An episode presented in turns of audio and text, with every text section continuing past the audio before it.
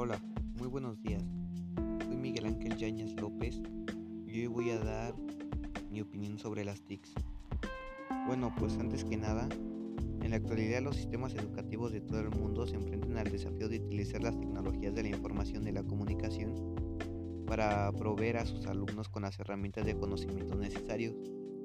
Técnicamente las TICs influyen día a día en nuestra vida, ahora más por la pandemia no podemos estar en clases presenciales ya que sería muy peligroso para nosotros y gracias a ello tenemos las herramientas que son la tecnología, las TICs.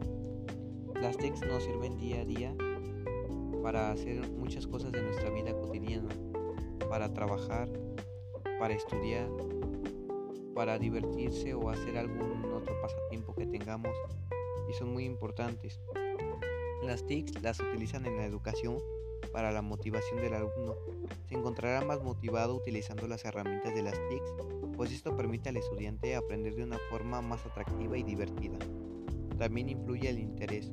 Los recursos de animaciones, videos, audios, gráficos, textos y ejercicios interactivos que refuerzan la comprensión multimedia presentes en Internet. Aumentan el interés del alumnado completamente a la oferta de contenidos tradicionales.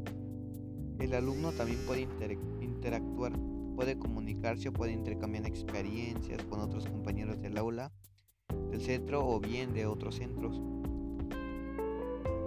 Esto influye a su aprendizaje para que sea más divertido o más interesante para el alumno. Influye la cooperación. Las TICs también facilitan el proceso de realización de experiencias, trabajos o proyectos en común, no solo entre alumnos, sino también en la colaboración con el docente. También se encuentra la autonomía.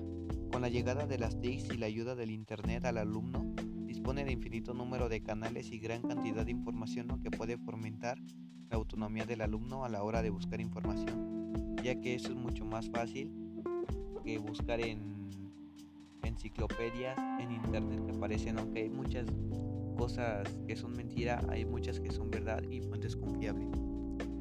Esta fue mi tarea sobre las TICs. Muchas gracias.